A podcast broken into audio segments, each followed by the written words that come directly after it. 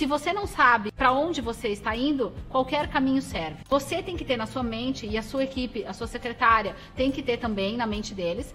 Todos os dias vocês chegam no consultório e vocês têm uma missão que é transformar a vida das pessoas, é trazer o resultado. Vocês têm uma visão que dali no prazo de um ano, dois anos, vocês querem estar daquele jeito. Vocês têm os valores, que são as questões que vocês consideram importantes no dia a dia para que você preste o seu serviço adequadamente. E você tem que saber o que você quer. E eu gosto muito de definir a meta em quartas, que nós chamamos, que se você pegar os 12 meses do ano e dividir esses 12 meses em períodos de 3 meses, e a partir daí você vai definir um, uma meta, que é um resultado que você quer ter. O importante da meta é que essa meta seja específica, é que a meta seja clara. Ela não pode deixar dúvidas do que, que ela é. Não pode ser uma meta vaga, por exemplo, melhorar o atendimento. Isso é uma meta vaga. Ela é palpável, ela não é tangível. Você não vai conseguir saber se você atingiu essa meta ou não.